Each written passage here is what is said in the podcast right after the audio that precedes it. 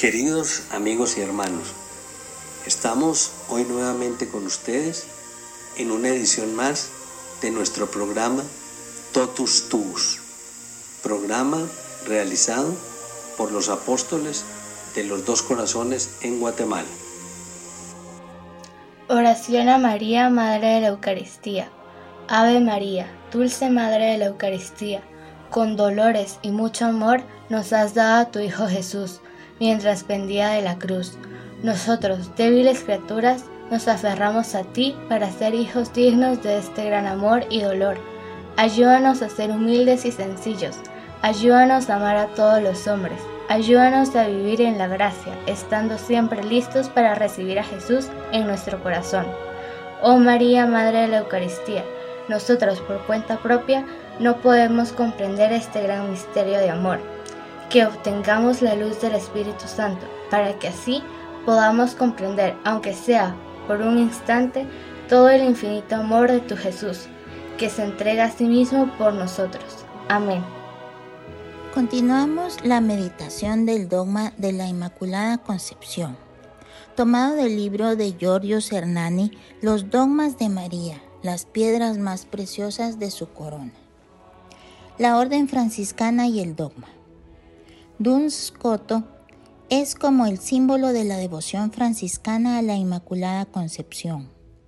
Los hijos del Padre Seráfico desde siempre la amaron, honraron y defendieron hasta llegar al triunfo de la proclamación. Por eso, en muchas de las iglesias y claustros franciscanos se puede leer debajo de la imagen de la Purísima, por Cristo preservada por Francisco defendida. María Santísima es la patrona de la Orden como Inmaculada. Y si recorremos detenidamente la historia de la Iglesia, encontraremos muchos hechos que ponen de manifiesto la unión de la gran familia franciscana con la causa del dogma, reflejada en la copla popular. A la religión sagrada de San Francisco debemos, que en alta voz te cantemos el blasón de Inmaculada. La actividad desplegada por sus teólogos a favor del dogma fue intensa y perseverante, no menos que la tierna devoción practicada y vivida. Debido a esta singular devoción por la Inmaculada Concepción, los papas a través de los tiempos hicieron especiales concesiones litúrgicas a la orden, a fin de que el culto sea más rico en alabanzas a este misterio. El capítulo de la orden celebrado en Pisa en 1263 mandó a todos los conventos que celebraran la fiesta de la Concepción, y fue un papa franciscano, Alejandro V, quien en 1411 la extendió a toda la Iglesia. Nicolás III, 1277-1280, que siendo un joven fraile había recibido del mismo San Francisco la profecía de que sería papa, mandó que la Iglesia Universal adoptara el oficio de la Inmaculada que rezaban ya los franciscanos. La venerable Margarita Serafina, fundadora de las capuchinas, sintió gran celo apostólico desde que tuvo una visión maravillosa de la Inmaculada. Fray Luis de Carvajal, del convento de San Francisco de Sevilla, tuvo gran actuación en el tratamiento del tema de la Inmaculada en el Concilio de Trento. Y fue Fray Francisco de Santiago quien prendió la chispa del movimiento concepcionista en Sevilla. Había estado en la corte de Felipe III, donde gozaba de bastante influencia. Cuentan sus biógrafos que orando en cierta ocasión ante la Virgen de Guadalupe, tuvo la siguiente revelación. Trata del misterio de mi purísima concepción, que ya ha llegado el tiempo. Providencialmente fue trasladado a Sevilla y en contacto con los fervorosos concepcionistas resolvieron pedir versos a los poetas para propagar la causa. En el sorteo salieron los de Miguel del Cid, que quedarían para siempre grabados en la conciencia católica de Sevilla y toda España. Todo el mundo en general, a voces, reina escogida, diga que sois concebida sin pecado original. España y el dogma de la Inmaculada. Como estamos viendo, España fue parte activa y decisiva en la definición dogmática de la Inmaculada Concepción. El movimiento concepcionista se distingue por su tono apologético, por las vivísimas reacciones de sus defensores frente a los maculistas, que son aquellos que no veían este privilegio en la Virgen. Otra característica del movimiento es la participación con igual fervor de los monarcas, la nobleza, las clases intelectuales y el pueblo sencillo. O como dijo Hortelano, poetas, pintores, estudiosos, políticos, pueblos, todos se han conjurado para sacar adelante el dogma de la Inmaculada. Antes de la controversia, se tenía la fiesta, como se dijo, en el rito de San Isidoro en el siglo VI. La devoción fue creciendo y en el siglo XV eran muchas las iglesias, capillas y ermitas dedicadas a la Virgen Inmaculada. La disputa y verdadera agitación comenzó en el siglo XIV. En esos años surge Raimundo Lulio, su gran defensor, con su libro de la Inmaculada Concepción de María Virgen. Contemporáneamente, en 1333, el infante don Pedro de Aragón erige la Real Cofradía de la Inmaculada y luego en el trono como Pedro IV invita a toda la nobleza a ingresar a ella. Juan I ordena la celebración de la fiesta en Valencia, Aragón, Cataluña, Roselón, Córcega y Cerdeña, y dice, ¿por qué maravillarse de que una Virgen tan singular haya sido concebida sin pecado original? Y sanciona a los maculistas. Sus sucesores siguen su ejemplo.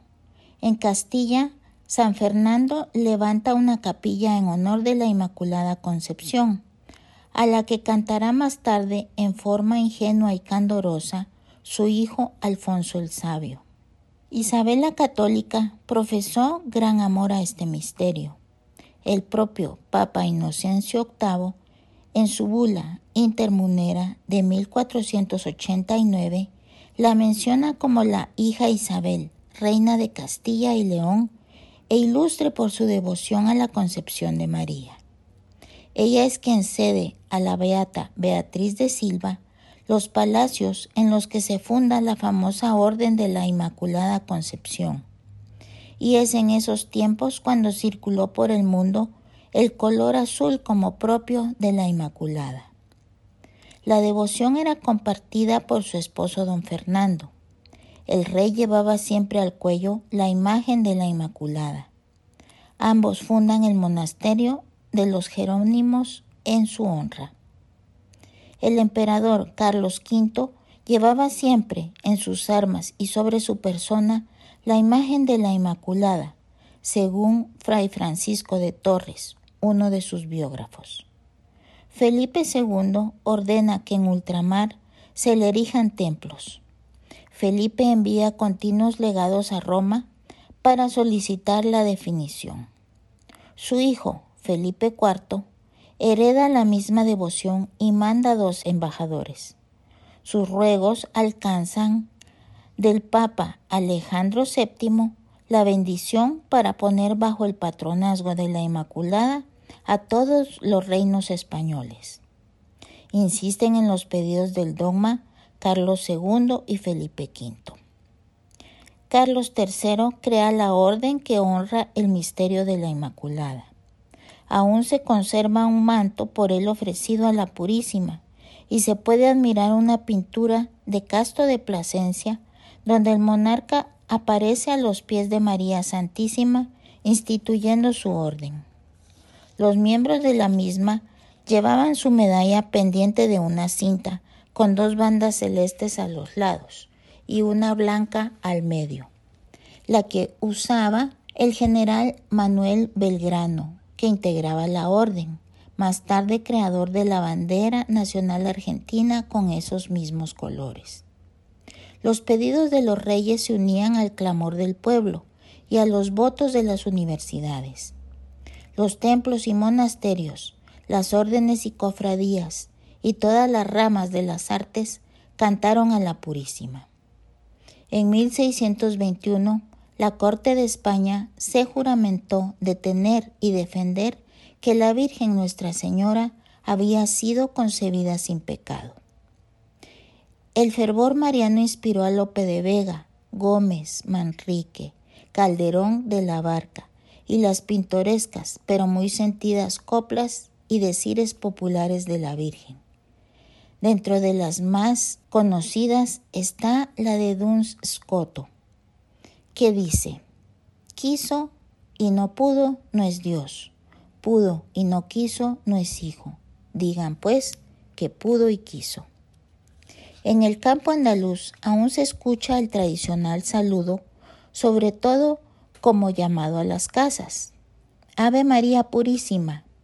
La respuesta es también cordial invitación a entrar, sin pecado concebida. La gran exageración de Dios. El gran orador José Peman, gran escritor español, conferencista y dramaturgo, presidenta de la Real Academia de la Lengua, esbozó a la gran España concepcionista en la apertura del Congreso Mariano de Zaragoza de 1954. La concepción inmaculada de María es la gran exageración del pensamiento religioso. Dios quiso dar a su madre todo lo que pudo, y así como a la novia de la tierra se le da cuenta de todo lo que se tiene y se puede, así a la novia del cielo Dios la hizo corredentora y pura, sin mancha y asunta. Todo ello es lógico y así aparecía a la lógica mediterránea, no con la frialdad de la mente, sino con las cálidas congruencias del corazón. La Inmaculada en América. La gran devoción de España por la Inmaculada Concepción de María se transmitió a toda la hispanidad. Y podemos decir desde el primer día, pues cuando llegó Cristóbal Colón, puso por nombre San Salvador a la primera isla descubierta y a la segunda Santa María de la Concepción, a la cual le puse nombre de Isla de Santa María de la Concepción, reza en el diario de Colón. Y dice Fernando a Colón, a la segunda por devoción que tenía a la Concepción de María Santísima y por el principal favor que en ella tienen los cristianos, llamó Santa María de la Concepción, tomado de la historia del almirante de las Indias, don Cristóbal Colón. Y Bartolomé de las Casas, en su historia de las Indias, afirmando lo mismo, comenta, él tenía devoción con su fiesta de la Concepción. La primera fiesta que se celebró en el Nuevo Mundo fue precisamente la de la Concepción Purísima de María, el 8 de diciembre de 1492. Por honra de la fiesta de la Concepción, mandó el almirante aderezar los navíos, sacando las armas y banderas y disparando la artillería. Tomado de Antonio de Herrera, cronista de los viajes de Colón, 1730 el gran admirante que trajo la cruz y el Evangelio a América, trajo también el amor a la Madre de Dios. Él era un gran devoto de Nuestra Señora, un gran mariano como diríamos hoy, que dejó numerosos nombres de la Virgen en las islas a las que llegaba, con muchos testimonios de su profundo amor a ella.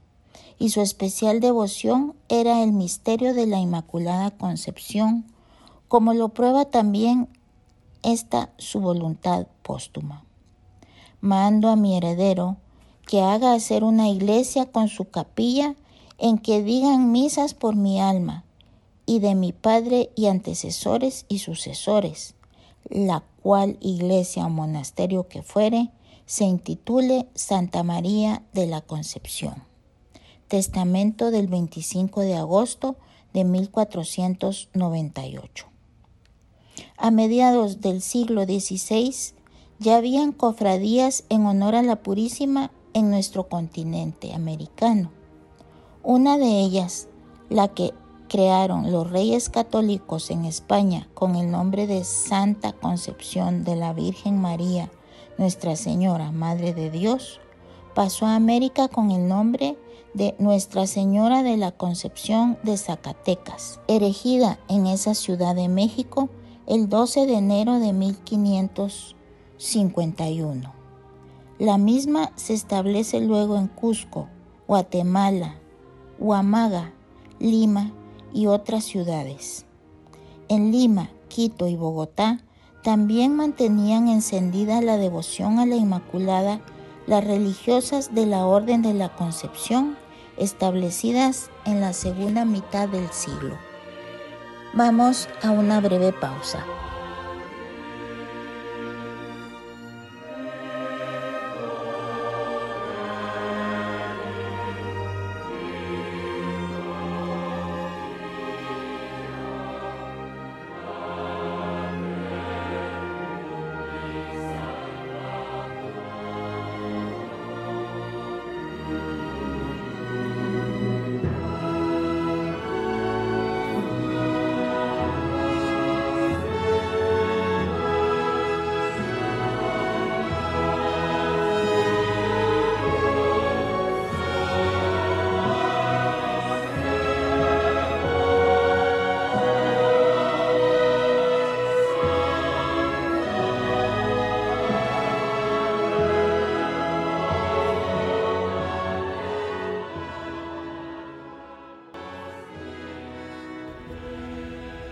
Continuamos profundizando en el dogma de la Inmaculada Concepción del libro de Giorgio Cernani, Los dogmas de María, las piedras más preciosas de su corona. Cusco veneraba a la Virgen como Inmaculada en una imagen que era llamada la Linda, y por su parte Lima, en su catedral, la honraba en otra llamada la Sola porque durante mucho tiempo fue la única imagen en el templo mayor. Al igual que las universidades, los cabildos de nuestras ciudades juraron con voto defender la verdad de que María es inmaculada en su concepción. Así lo hicieron en nombre de la población de aquellas Arequipa 1632, Lima 1654, Riobamba 1616, Zacatecas 1657, San Felipe de Lerma, Salta 1658 y otras. Conmovedor es el voto del Cabildo de Santa Fe que consta en el acta del 29 de diciembre de 1655. Prometemos y juramos a Dios nuestro Señor cada uno de nosotros y en común, el cabildo por todos los vecinos y moradores, estantes y habitantes de esta ciudad y sus términos a quienes representan, sentir y defender que en el primer instante de vuestro ser, Virgen Santísima, fuisteis preservada de la culpa original, pura y limpia, con abundantísima gracia de Dios, como escogida para Madre suya y Reina y Señora nuestra y de todo lo creado. Y si fuera necesario, daremos por esta verdad la sangre y la vida. En esa ciudad que enarbolaba en su nombre nuestra fe cristiana, Santa Fe de la Veracruz, se venera desde esos tiempos la Inmaculada llamada de Garay y la de la Compañía de Jesús, que realizara el 9 de mayo de 1636 el célebre milagro de la sudación. Por esos tiempos asentaron su culto y extendieron su devoción nuestras imágenes de Itatí, del Valle, del Milagro, que desde entonces atraen multitudes, como por cierto la que quiso quedarse en 1630 en nuestras pampas, la pura y limpia concepción del río Luján, que con el correr del tiempo, el 8 de mayo de 1887, fuera coronada solemnemente y en nombre del Santo Padre, Madre, Reina y Señora de los argentinos. Y en el tercer centenario del milagro de la carreta, a pedido de todo su pueblo, fue proclamada también por el Papa patrona de la Argentina y jurada solemnemente como tal el 5 de octubre de 1930. El Papa Pío IX, el Papa de la Inmaculada, cuando aún era Giovanni María Mastai Ferretti, pasó por la Argentina camino hacia Chile en una misión diplomática en 1824. En esa oportunidad visitó la Inmaculada en Luján y también escuchó el saludo criollo heredado de España. Ave María Purísima, sin pecado concebida, que lo emocionó. No dudamos que esos recuerdos quedaron en su corazón, corazón desde donde el Espíritu Santo años más tarde hizo brotar el dogma. El 8 de noviembre de 1760, durante el reinado de Carlos III, el Papa Clemente XIII concedió oficialmente el patronazgo de María en su Inmaculada Concepción sobre España y nuestras tierras americanas. Dice la bula, comprendiendo perfectamente cuán grande gloria sea para los reinos, la insigne piedad hacia Dios y la veneración de la Santísima Virgen María, de los cuales descendieron todas las bendiciones celestiales y proclama a la Inmaculada Concepción patrona de España y sus dominios. Clemente XIII, de su bula Quantum Ornamenti. Cuando el 2 de abril de 1762, la muy noble ciudad de la Santísima Trinidad, puerto de Santa María de los Buenos Aires, acusa oficialmente recibo del testimonio recibido de Madrid respecto de tan sublime patronazgo, determinó el muy ilustre cabildo, justicia y regimiento se reconozca por esta ciudad a la Beatísima Virgen Madre de Dios en su purísima concepción, por universal patrona de todos los reinos y señoríos de su Majestad Católica, y especialmente la reconocen por patrona y abogada de esta ciudad, y si es posible la eligen y nombran por tal en la forma que consta aquí mismo. Y en señal de devoción mandan que el día 17 de diciembre por la noche se ilumine la ciudad conforme a la posibilidad de cada uno, y para que llegue la noticia de todos, se publica por bando esta determinación. El patronazgo fue pedido al Papa por los representantes de España e Indias, reunidos en Cortes, quienes hicieron una declaración de suma importancia al sumo pontífice. A esta devoción, la de la Inmaculada Concepción, se atribuye la felicidad de estos reinos en la conservación de la pureza de la fe y religión católica, apostólica, romana, sin mezcla alguna de los errores y sectas de que están inficionadas otras monarquías.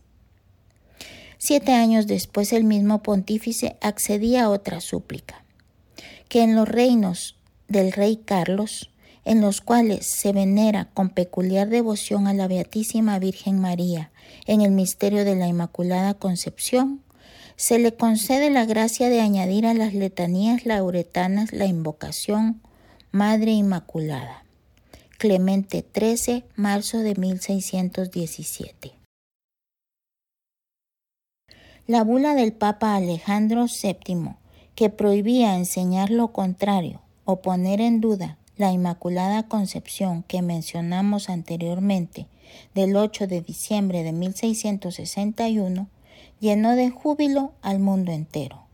En nuestras ciudades americanas, los cábilos decretaron fiesta fiestas que duraron muchos días, misas solemnes y procesiones a la Purísima, agregando la iluminación de las casas y festejos populares, danzas, juegos. Participaban todos. mostrando todos la gran alegría de la nueva cristiandad. En aquellos tiempos se inició la costumbre que aún perdura en Colombia de encender velas de colores en las ventanas para esperar y celebrar el 8 de diciembre. En Lima aún se canta una tierna copla que llega desde 1623. Fue concebida María, remedio de nuestro mal, más pura que el sol del día, sin pecado original. Otro testimonio del Perú. Su famoso historiador, el Inca Garcilaso de la Vega, dedica a María Santísima su historia general del Perú. En su primera hoja, al pie de su imagen, dice, dirigida a la limpísima Virgen María, Madre de Dios y Señora nuestra, con dos inscripciones en uno y otro margen. María nunca fue tocada por el pecado. Y al concluir la obra escribe, a vuestra purísima y limpísima concepción sin pecado original, canten la gala de los hombres y los ángeles en la gloria. La Inmaculada es la patrona de Nicaragua. En el viejo está su imagen antiquísima, honrada en un santuario considerado nacional. La tradición que llega hasta hoy es la de preparar altares en las casas que se abren a los visitantes para hacer la novena, con rezos y cánticos, y que culmina en la noche de la Purísima, al caer el sol de la víspera del 8 de diciembre. Ese día la misa es solemnísima, y luego se pasean las imágenes por las calles y plazas, mientras repican las campanas y el pueblo canta. ¿Quién causa tanta alegría? La concepción de María. Y en todos los países de nuestra América tenemos testimonios de amor a la Inmaculada. Uruguay la tiene como patrona, como Nuestra Señora de los 33. Su imagen es el pintado. Es una antigua reproducción de la Purísima de Luján. Ante ella oraron los 33 patriotas al proclamar la independencia. Por eso en los últimos versos de su himno, compuesto por el gran poeta Juan Zorrilla de San Martín, se exclama, Viva la patria que nació cristiana, viva la estrella de nuestra mañana, Virgen soberana de los 33. La Inmaculada de Suyapa es la patrona de Honduras y capitana de sus Fuerzas Armadas.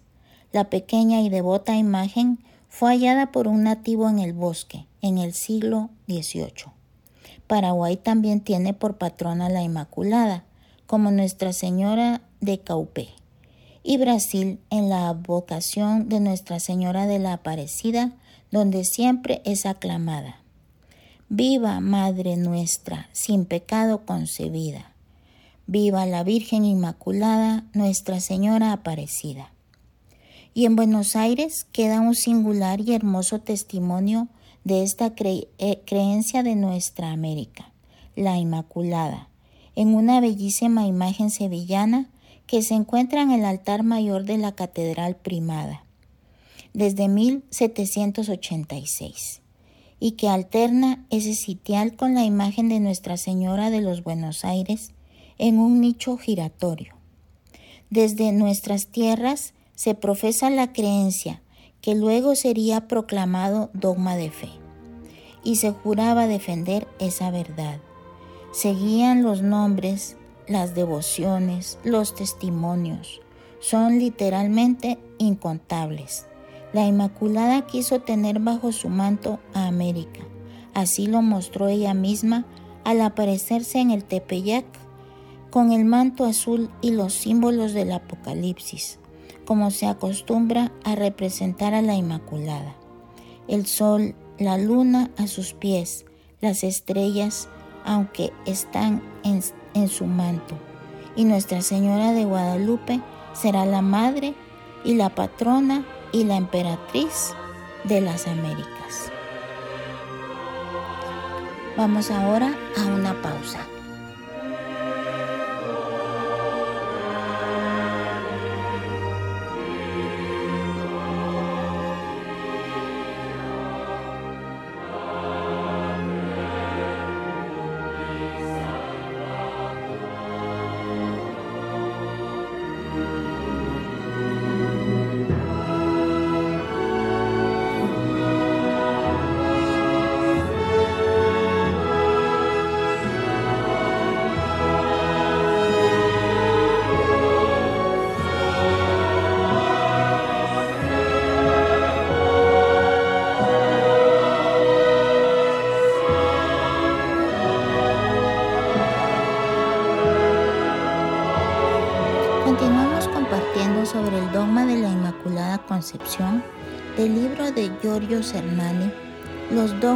María, las joyas más preciosas de su corona.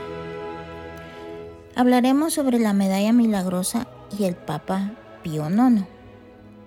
Con unas rápidas referencias, hemos pasado siglos de maduración y controversia. Fue muy larga e intensa la lucha espiritual que defendió la verdad de que María es inmaculada. Llegamos al al siglo XIX. La oposición estaba vencida, pero el dogma no se definía. Entonces la intervención directa del cielo. El 18 de julio de 1830, la Madre de Dios se aparece a Santa Catalina Labouré, una piadosa novicia bizantina, en la hoy famosa capilla de la Rue du Bac de París. La Virgen le anuncia que tiene una misión para ella. El 27 de noviembre del mismo año, le encargará acuñar y difundir una medalla que muy pronto se llamó Milagrosa. Se inicia entonces la era mariana que hoy vivimos y que llega ya a su mayor esplendor. De la medalla milagrosa se escribió mucho. Los que la llevan conocen sus prodigios. Es retrato de María, escudo, prenda y joya para sus hijos, remedio de males, instrumento de conversión.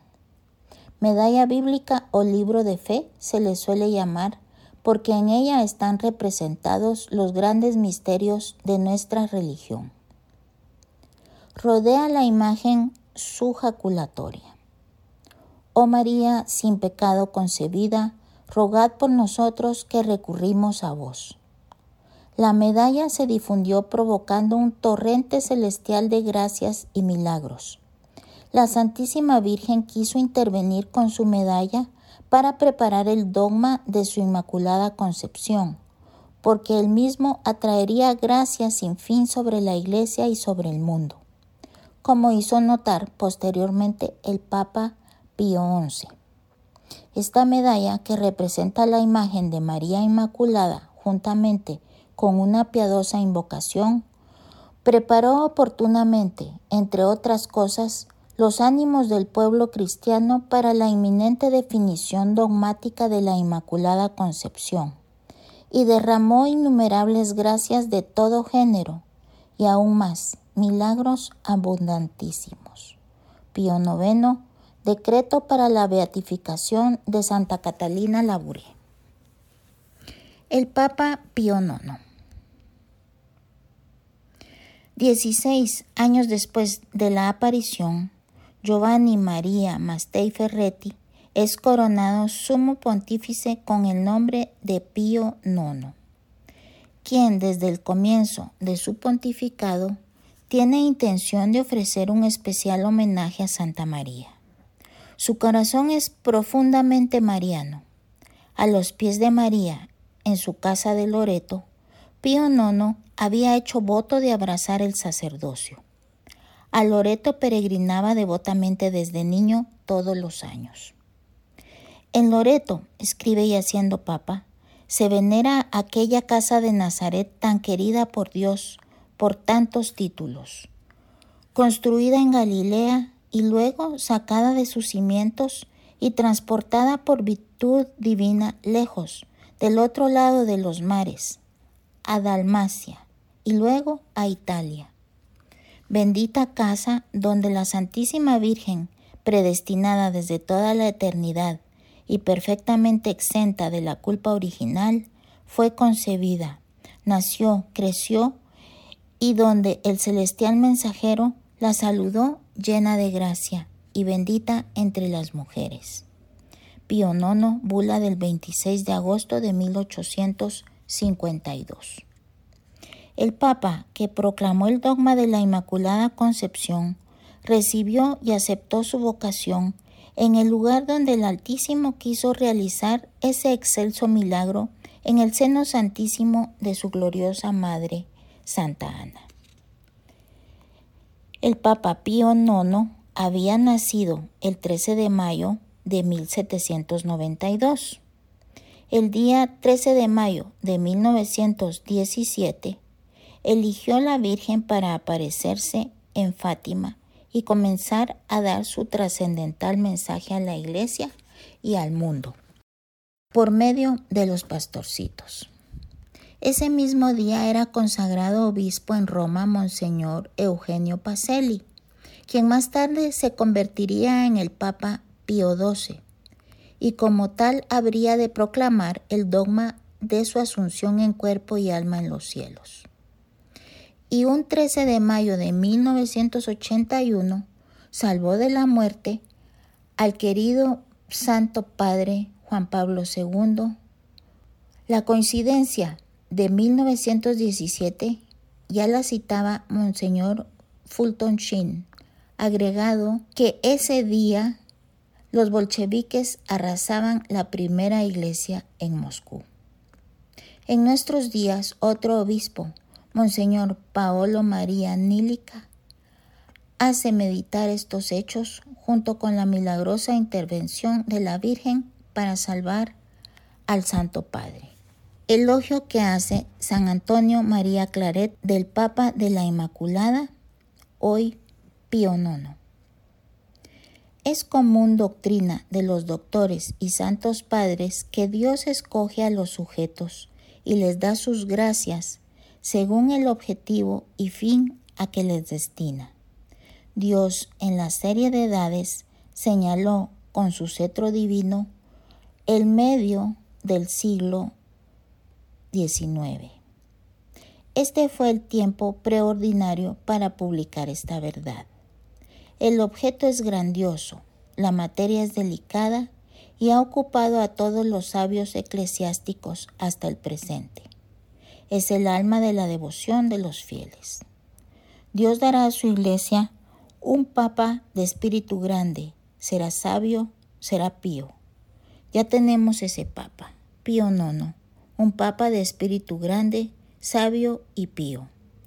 Cuando Dios dispuso que se fabricase el arca del testamento, escogió a Beseel, la llenó de su espíritu, de saber, de inteligencia, de ciencia y de toda maestría para trabajar toda especie de labores de oro y plata. Sabemos que aquella arca del testamento era figura de María Santísima, arca viva de la nueva alianza con Dios. Pues si para fundir el oro y la plata y cortar la incorrupta madera de Sitem y formar aquella arca dio tanto saber a Beseel, ¿qué saber habrá dado y con qué virtudes habrá dotado al Beseel de la ley de gracia, para que el oro y la plata de la pureza de la gracia de María les dé una nueva forma? sin variar la esencia, que presente al pueblo cristiano como un dogma de la fe, lo cual que antes era una piadosa creencia, mirando al mérito intrínseco de María, Madre de Dios. Nuestro Pío Nono, valiéndose de las palabras del apóstol, puede muy bien decir, por la gracia de Dios soy lo que soy, y su gracia no ha sido estéril en mí pues apenas se sienta en la silla de Pedro, empieza esta gran misión a la que Dios y su madre le envían. Se valen de todos los medios que le dicta la prudencia, el celo y la piedad. Se humilla, ayuna y mortifica para alcanzar los auxilios del cielo. Reúne las oraciones de los hijos que le son fieles. Pide al parecer de todos sus hermanos los obispos y finalmente pasa a definir. Oh, Qué gloria tan grande le espera ya en el cielo a nuestro Santo Padre Pío IX. Qué recompensa dará Dios a nuestro sumo pontífice Pío IX, que ha servido de instrumento no meramente pasivo e indiferente, sino activo y con todo el afecto de su corazón y con toda la piedad de su alma, del que se ha servido Dios, para declarar exenta de todo pecado a esta mujer fuerte, a la mujer virgen y madre del mismo Dios? Solo Dios sabe el merecimiento de Pío IX. Saludémosle y digámosle de parte de Dios. Tú eres, oh Beatísimo Padre, el más feliz entre todos los sumos pontífices que ha habido desde San Pedro. Tu pecho es el depósito de todos nuestros corazones. Tú eres nuestro pastor y nosotros te seguimos en el pasto de la celestial doctrina, y tú nos conducirás a los convites de la gloria. La serpiente fue maldita, ella y toda su raza, pero la mujer privilegiada fue bendecida, ella y toda su descendencia. A Pío Nono el cielo le ha llenado de bendiciones, a él y a todos sus sucesores, de un modo particular por haber declarado verdad de fe a la Inmaculada Concepción de María. Felicitémosle todos, juntémonos siempre a él y a sus sucesores con el entendimiento y con la voluntad, y nunca jamás nos apartemos de su lado, porque la serpiente y su raza, que son el diablo y los hombres malos, tendrán siempre enemistad con el sumo pontífice, así cuanto oigas alguno que dice mal del Papa. Pensad que es el mismo demonio o serpiente o alguno de su raza maldita. San Antonio María de Claret, Pastoral de la Inmaculada, Santiago de Cuba, 16 de julio de 1855. El santo, al hacernos ver la grandeza de Pío IX, también nos ayuda a comprender la magnitud del dogma de la Inmaculada. Pío IX debió sufrir mucho, también el exilio. Refugiado en Gaeta el 2 de febrero de 1849, escribe a todos los obispos para concretar su anhelada definición y proclamación solemne de la Inmaculada Concepción de María. Era el momento oportuno, según las disposiciones celestiales, para que una definición concluyente del vicario de Cristo terminase con toda la polémica. Para ello la Madre de la Iglesia da una simple medalla y una breve oración que preparará el dogma, y un santo pontífice le ofrece ese honor. Y llegó la hora de Dios, el 8 de diciembre de 1854. Un día azul en el cielo y en la tierra, dice el padre Faber. Se abrieron las nubes sobre Roma para que el sol inundase con singular luminosidad la Basílica de San Pedro. Y Roma tuvo una jornada como pocas. Llegaron ofrendas y homenajes de todo el mundo que hoy se exponen a la admiración de los peregrinos en la sala de la Inmaculada del Museo Vaticano. Asistieron 200 obispos y una multitud de fieles de todo el orbe. El conocimiento de la proclamación del dogma de la Inmaculada Concepción lo dejaremos para un próximo programa.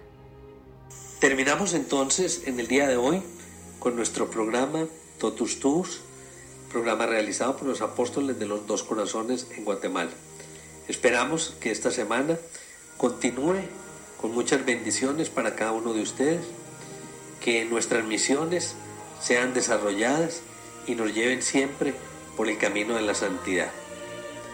Totus Tus, oh María.